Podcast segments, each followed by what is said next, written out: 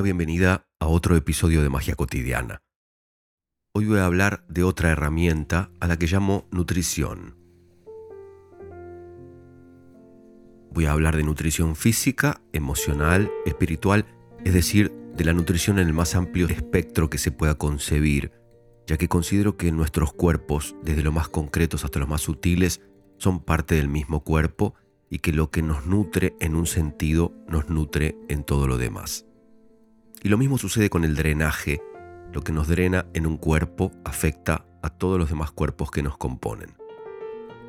Si hablamos de comida física e imaginamos un plato con un bife de chorizo gigante acompañado por papas fritas, con un huevo frito a caballo, un poco de ketchup y chimichurri, una salsa picantita de Argentina, y a eso le sumamos una entrada de chorizo y o morcilla y un poco de proboleta, y luego de postre un flan con dulce de leche y crema, por supuesto, todo ello regado con un buen vino tinto, a veces una botella entera por persona, no sería sorprendente que yo diga que el cuerpo, a la hora de la digestión, va a tener que enviar 100 obreros, entre comillas obreros, a trabajar en que podamos procesar semejante cantidad y tipo de información. Obreros que tienen otras tareas para hacer en nuestros cuerpos tienen que abandonar lo que estén haciendo para correr a ayudar a los obreros específicos de la digestión a encauzar los alimentos que hemos consumido. Obreros recursos limitados, no infinitos, que existen dentro de nuestros cuerpos para realizar las múltiples tareas que suceden dentro de nosotros a cada momento y de las que en general tenemos cero conocimiento. Esa comida, que tal vez por separado y en otras proporciones habría podido nutrirnos, combinada así y en esas cantidades, ya no va a servir para eso. El cuerpo se va a desgastar en el proceso de la digestión y va a perder calcio, hierro, magnesio y todo lo demás, porque se utilizó demasiada energía, demasiados recursos para digerir lo que comimos. Y a veces hay que agregar lo que parece obvio, pero en la realidad no lo es. Si la comida fue en la noche y no muy temprano, vamos a tener serias dificultades para dormir y nuestro descanso no va a ser de la mejor calidad. Se entendería que algo así sucediera por única vez, en un evento muy puntual en el que no pudimos decir que no, en el que nos descuidamos porque no prestamos suficiente atención, en el que perdimos la cuenta del tiempo o de la situación. Nos sirvieron y no nos dimos cuenta y nos sirvieron más y nos guiñaron un ojo y mientras aplaudimos al asador alguien nos sirvió algo más y nos dio pudor decir que no y quisimos repetir porque estaba tan delicioso y alguien trajo otra cosa que cómo no íbamos a probar. Pero la gente come de esta forma todo el tiempo como parte de su rutina.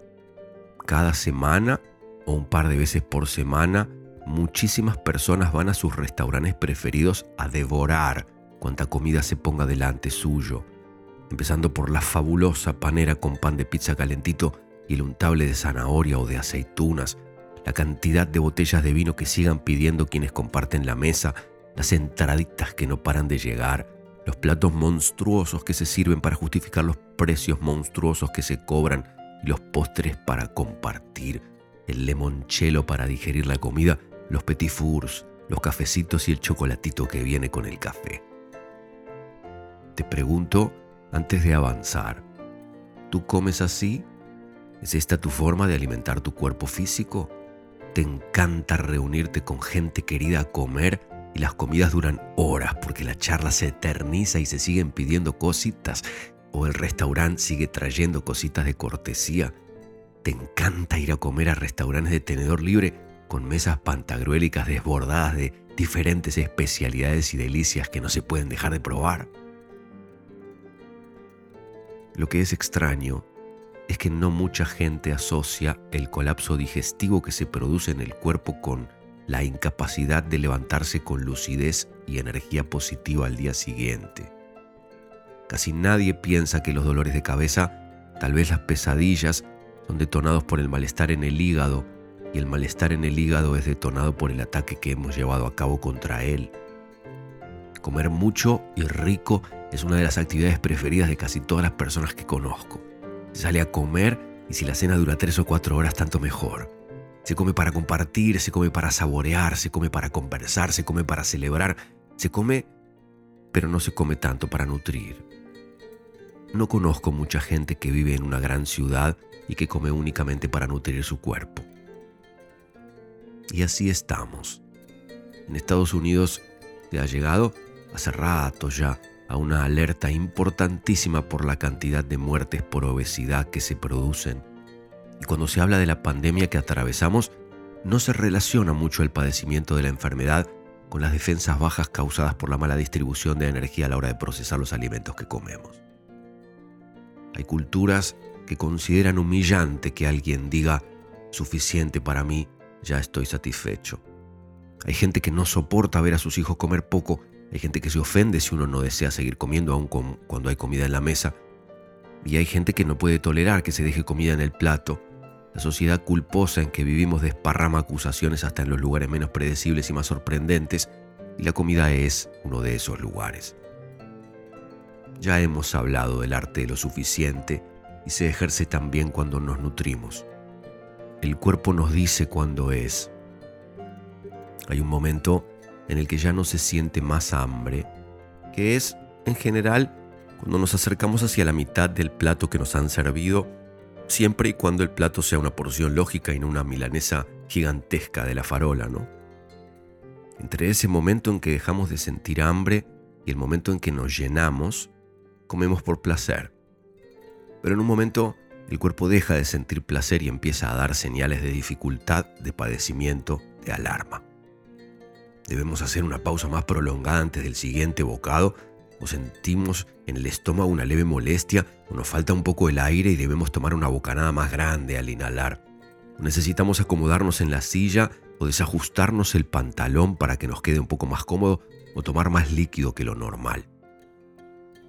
En ese momento ya estamos largamente pasados de satisfacción y de disfrute y empezamos el proceso de desborde y de caída hacia la enfermedad, hacia el colapso. Sin importar cuánto de sanos sean los alimentos que hemos consumido, pasado el punto de satisfacción y de disfrute, los alimentos que seguimos comiendo empiezan a drenar nuestra energía. En México, por ejemplo, muchísimas reuniones de trabajo duran toda la tarde. Empiezan a la hora de la comida, que es el almuerzo, pero no se terminan cuando termina la comida, sino que siguen mm, o se van unas personas y vienen otras, se siguen pidiendo cositas y regando esas cositas con alcoholes, hasta que, sin que nos demos cuenta, empieza a atardecer y allí seguimos reunidos con otras personas que van llegando y ya es la hora de la cena y la comida sigue apareciendo. No hay parar, no hay fin.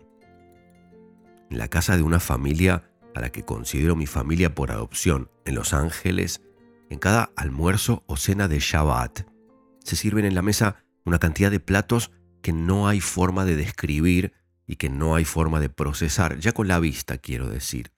Uno mira, todo eso que sigue llegando y las chicas, Racheli y Esti, mueven platos y vasos para que entren más platos y fuentes y Batsheva llega desde la cocina con más fuentes y más variedades de cosas para comer. En general, yo me sirvo una cucharada de dos o tres cosas que deseo probar y Batsheva me reta, me reclama, me pide el plato para servirme más. Y cuando termino de comer, me hace un gesto de, bueno, adelante, vamos, ahora empieza la cena, ahora empieza la comida, sigue sirviéndote. Y yo hago un gesto de que ya no quiero seguir comiendo y ella se enoja siempre igual y se levanta y me quita el plato con mucha energía para servirme más cosas porque ahora va a empezar a llegar la comida caliente. En los restaurantes modernos, al comienzo de la comida, se acerca el camarero o la camarera a decir, nuestra propuesta es que pidan varios platos o todos los platos para compartir y probar sabores diferentes. Y cuando llegan los platos, a veces yo me pongo a intentar comprender cómo esa cantidad y variedad de ingredientes y salsas combinados van a poder ser procesados con alguna armonía o eficiencia por mi cuerpo. Y mucho más importante que todo lo anterior, considero que la mayoría de los chefs y cocineros, aún en restaurantes supuestamente de categoría, no tienen tanta idea sobre la nutrición. Es decir, saben lo que sabe rico, Saben combinar colores y texturas para que la experiencia sea deliciosa para el paladar, para la vista primero, para el sabor después, pero no tienen tanta idea de qué le va a producir en el cuerpo a cada comensal toda esa combinación de alimentos. Casi nadie sabe y a casi nadie le importa. Me refiero a la nutrición, a la capacidad nutritiva de los alimentos que consumimos a la combinación que elegimos a las necesidades nutritivas de nuestros cuerpos. Te ofrezco una herramienta sencilla y fácil de implementar, pero ya veremos cómo puedes acercarte a ella, cómo puedes utilizarla en tu beneficio. Ya veremos si tienes verdadero interés en tu salud nutricional y qué deseas hacer para trabajar en favor de ella. Servir porciones más pequeñas que lo que acostumbramos e ir disminuyendo las porciones más y más hasta que encontremos el punto de quiebre y al terminar de comer un plato completo, sigamos sintiendo un poquito de hambre. Allí nos hemos pasado de frugalidad y entre esa porción que nos dejó hambrientos y la porción que nos dejó agobiados, debemos encontrar nuestro punto justo de nutrición. Pero además está el tema más importante de todos y es la masticación. La mayoría de la gente no mastica, traga. La falta de masticación suficiente produce un bolo alimenticio deficiente que llega al estómago sin suficiente preparación, es decir, llega sin predigerir. Entonces, el estómago tiene que hacer mucho más trabajo, invertir muchos más recursos que los recomendables para digerir la misma porción de comida. Dicen que hay que masticar cada bocado al menos 50 veces y que lo ideal es llegar a 100. Yo no he llegado nunca a 100 masticaciones del mismo bocado, pero sí llego a 50 cuando le dedico a la comida suficiente atención. No puedo al mismo tiempo estar yendo de acá para allá, no puedo estar hablando por teléfono porque no podría hablar y comer al mismo tiempo. Pero así se come, así se vive, tragando rápido porque si no no podemos responderle a quien está del otro lado del teléfono. Suelo comprar unos ravioles de verdura veganos en Flora, el almacén natural donde compro casi todos mis alimentos. La porción entera, que es una caja en la que vienen 34 ravioles, es demasiado grande para mi estómago. La media porción es demasiado pequeña. Por lo tanto, he descubierto que mi porción ideal son dos tercios de la caja, especialmente si esa es mi única comida. Por lo tanto, si un día no tengo mucho hambre o si ya he comido algo antes del plato principal, media caja de ravioles será suficiente. Y si un día tengo mucho hambre, por ejemplo porque hice mucho ejercicio o porque no he comido nada en muchas horas, puedo comer una caja completa siempre y cuando no sea muy tarde en la noche y pueda hacer la digestión completa antes de acostarme a dormir. Lo mismo sucede con todos los alimentos y con todas las porciones. En general, yo como el arroz, ya sea en ensalada o un wok con vegetales, en un único bowl, en un único recipiente que es siempre el mismo. En ese bowl blanco entra una porción normal para mí, adecuada para mí. Hace poco tiempo para otra cosa compré dos bowls más grandes y entonces un día probé de servirme el arroz en uno de ellos y ese día me serví demasiados ingredientes y todo fue demasiada cantidad de comida para mí y no me sentí bien al terminar de comer. Todo ello, todo ello es parte de la nutrición qué hacemos mientras comemos, con quién compartimos la comida, quién la cocina y la sirve, qué energía se pone en ese cocinar y servir, quiénes nos rodean, cuál es la energía del lugar, a qué horas comemos, qué hacemos antes y después de comer, cómo nos sentamos literal y físicamente en la silla y frente a la mesa, a qué altura está la silla y a qué altura está la mesa, cuánto de cómodos estamos a la hora de comer, cuánto líquido y qué tipo de líquido tomamos durante la comida, cómo combinamos los alimentos y en qué proporción comemos cada ingrediente, cómo es la forma de cocción, cómo es la forma de cortado y procesamiento, cómo y cuánto se condimentan los alimentos, etc. Las cosas a las que hay que prestar atención son infinitas y en cada cosa en que ponemos atención hace que la experiencia de la nutrición mejore sustancialmente o empeore sustancialmente. De la misma forma, la experiencia se deteriora con el tiempo si no prestamos atención y únicamente comemos porque hay que comer, porque tenemos ganas de compartir con gente, porque está de moda, porque es divertido, porque nos recomendaron determinado lugar. La experiencia de comer puede ser muy placentera, pero es conveniente para nuestra salud física, emocional y espiritual que el disfrute siempre acompañe a la conciencia de la necesidad de nutrirnos de forma adecuada para conservar y potenciar nuestra salud. Si no comemos para estar mejor, estamos comiendo para estar peor. Emprendí este punto hablando de alimentación física porque considero que al respecto de la nutrición emocional y espiritual sucede exactamente lo mismo. No tenemos mucha conciencia de cuánto, ni de qué tipo, ni en qué combinación de alimentos emocionales y espirituales necesitamos ni deseamos, y vamos por la vida empachados de relaciones, de información, de tecnología, de estímulos que no nos nutren, sino que nos drenan energía sin que siquiera podamos darnos cuenta. Nuestra nutrición emocional y espiritual debe ser estudiada y cuidada con el mismo tipo de conciencia que la nutrición física. ¿Cada cuántas horas necesitamos comer? ¿Es siempre igual o similar o tenemos diferentes necesidades dependiendo de los días, de las temporadas, de los cambios de actividades? ¿Cuántas horas necesitamos dormir? ¿A qué hora nos hace mejor acostarnos y levantarnos? ¿Qué es lo último o las últimas cosas que hacemos antes de ir a dormir? ¿Lo que hacemos antes de eso y antes? ¿Qué es lo primero que hacemos en las mañanas? ¿Es siempre lo mismo o es diferente dependiendo del clima, del horario, del tipo de actividad que tenemos por delante? ¿Cada cuánto nos duchamos? ¿Cuánto tardamos en la ducha?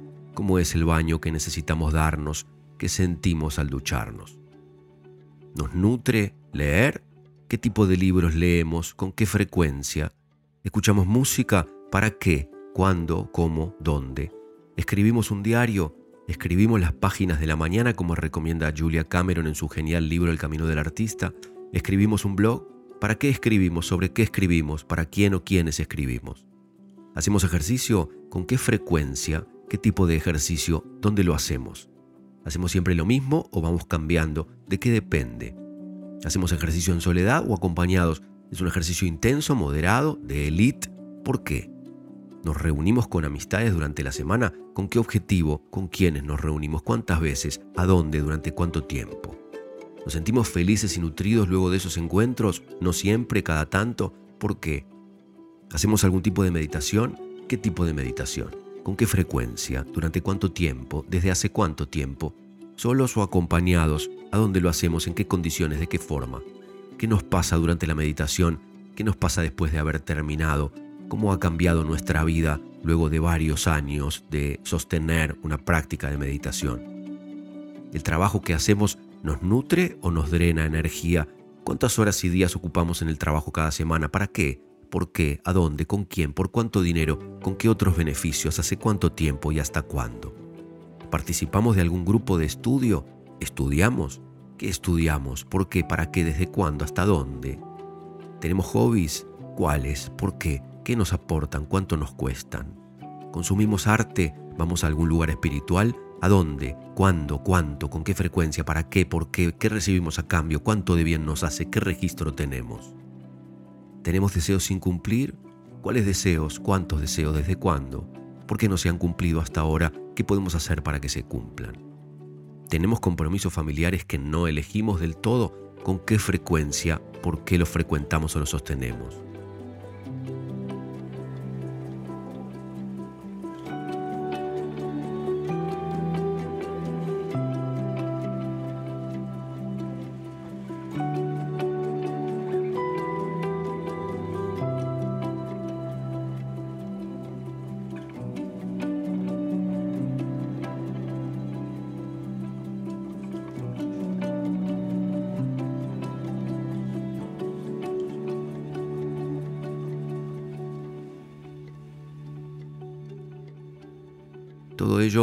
Son posibles alimentos que consumimos. Hay, por supuesto, infinitos más. Yo he abierto la puerta para que tú respondas, pero también para que tú preguntes. ¿Cómo combinas todo eso? ¿Cómo ecualizas? ¿Cómo ordenas, organizas, priorizas, gestionas todo esto en tu vida?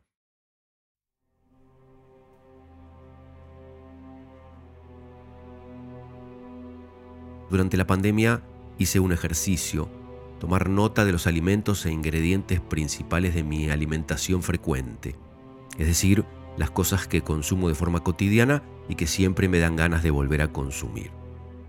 Resultó que consumo 32 alimentos principales.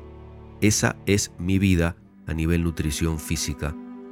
Eventualmente, por supuesto, elijo algunas opciones que no forman parte de mis alimentos principales, pero en lo cotidiano consumo 32 cosas compro 32 cosas, cocino con 32 cosas y me resulta suficiente tener esas 32 cosas en mi lista ya que puedo organizarme fácilmente a lo largo del año con las compras, con los lugares donde comprar y con el presupuesto. Nunca me aburro, siempre tengo ganas de comer lo que como, siempre me alcanza, siempre tengo suficiente en la alacena, siempre tengo listas las cosas para comer inmediatamente sin tener que pasar dos horas cocinando cuando tengo hambre. De esas 32 cosas, hay varias que funcionan como comodines, que me sacan de apuros, que me nutren y que disfruto y que me caen bien y me ayudan a mantenerme en mi peso. No solamente son 32 alimentos, sino condimentos, especias, ingredientes para preparar alimentos. 32 cosas en total. De la misma forma, tengo una cantidad limitada de actividades y de proyectos que requieren mi atención. Me ocupo, por supuesto, de mi trabajo, que en realidad está compuesto por varios proyectos que suceden simultáneamente, pero con una planificación determinada que me permite no sentir agobio por tener que ocuparme de muchas cosas a la vez. Me ocupo de mis prácticas espirituales y físicas, la mayoría las sostengo desde hace muchísimos años. Me ocupo de mi alimentación, es decir, de comprar los alimentos e ingredientes, de prepararlos y de servirlos. Me ocupo de cuidar a mi madre, de ayudarla con lo que necesita, me ocupo de mi ahijada, de mis hermanos, de mis sobrinos, de mi padre, me ocupo de mi descanso, de la limpieza de mi casa, de mis cosas, estudio, hago algunos cursos semanales y un entrenamiento mensual, veo cine, veo teatro, veo conciertos y ópera que me gusta mucho, estudio canto, lavo ropa, plancho, coso botones, cambio sábanas, lustro zapatos, leo, escucho música, ensayo, diseño nuevas experiencias. Estoy escribiendo dos nuevos libros y trabajando en un nuevo podcast. Y tengo algunos amigos a quienes veo poco, pero con quienes siempre estoy en contacto, no solo en mi país, sino en varios lugares del mundo. Suficiente.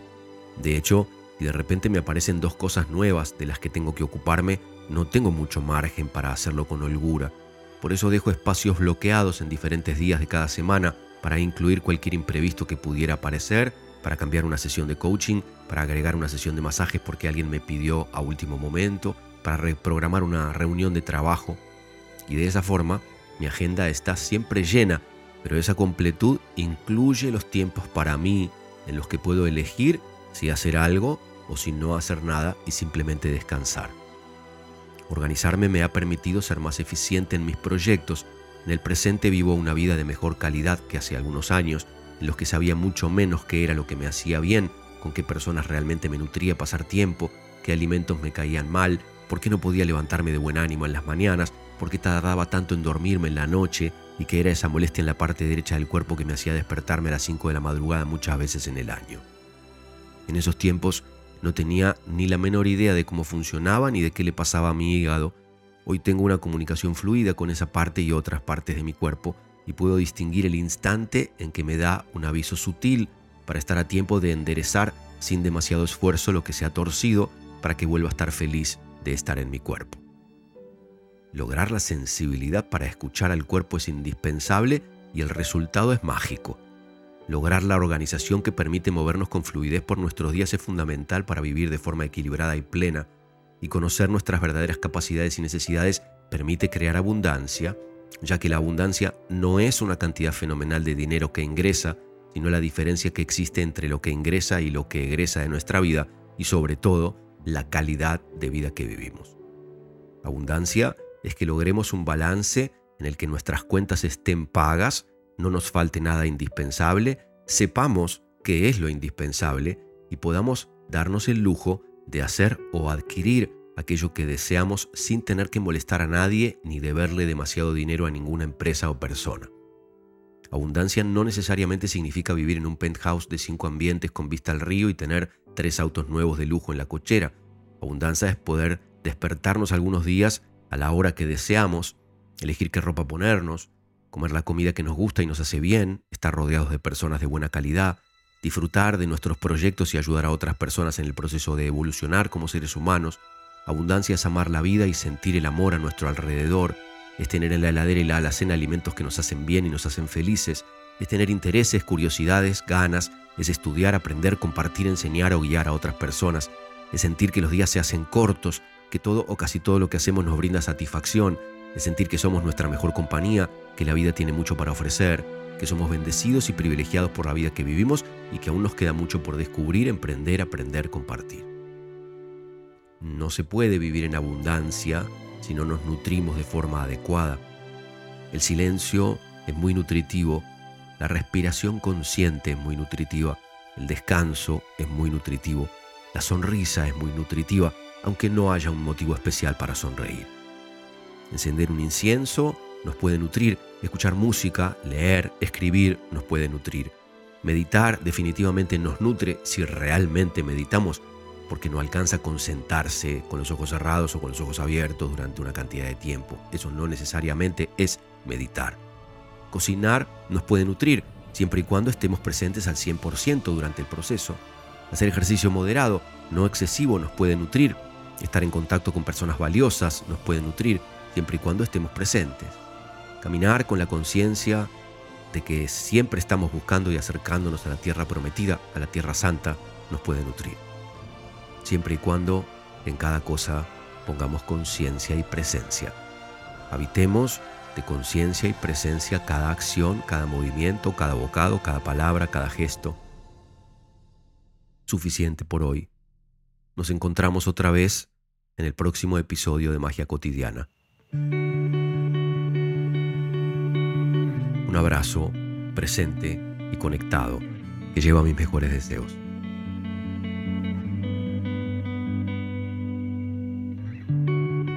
Kenn die Straße zu dir blind weiß, was du mit jedem Blick meinst.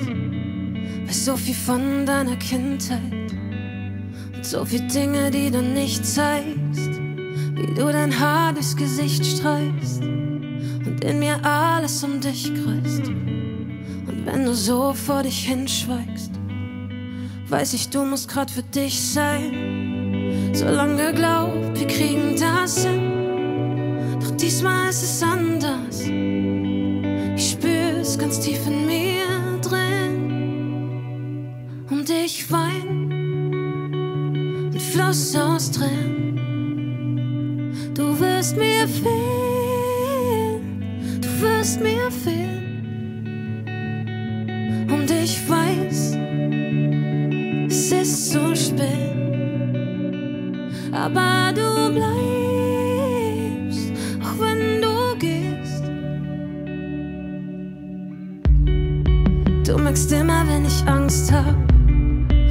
noch sagen, du schaffst das. Du kennst mich down und verkartet.